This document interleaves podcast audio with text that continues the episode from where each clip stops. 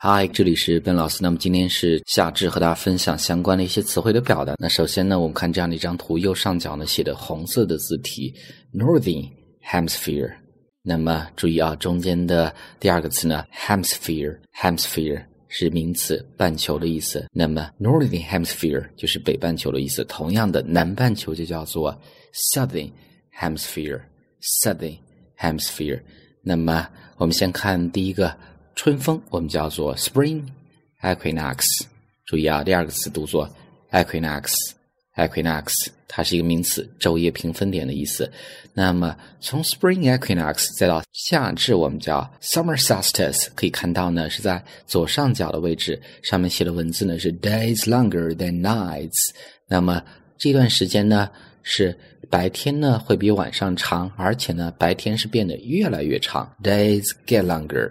那么夏至的时候呢，就是我们刚讲过的，叫做 summer solstice。那么夏至完了之后呢，我们就叫做 fall equinox，fall equinox，或者呢叫做 autumnal equinox，是秋分的意思。那么从 summer solstice 到 fall equinox 之间呢，days longer than nights。那么白天呢还是比晚上长，但是呢 days get shorter。那么白天变得越来越短。那么最后一个呢，就叫做 winter solstice。winter solstice。那么从 fall equinox 到 winter solstice 之间呢，nights longer than days。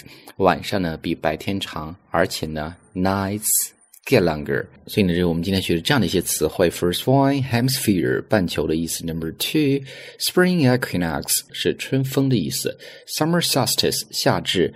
Fall equinox 秋分，Winter solstice 是冬至的意思。So guys, that's all for today. Talk to you next time.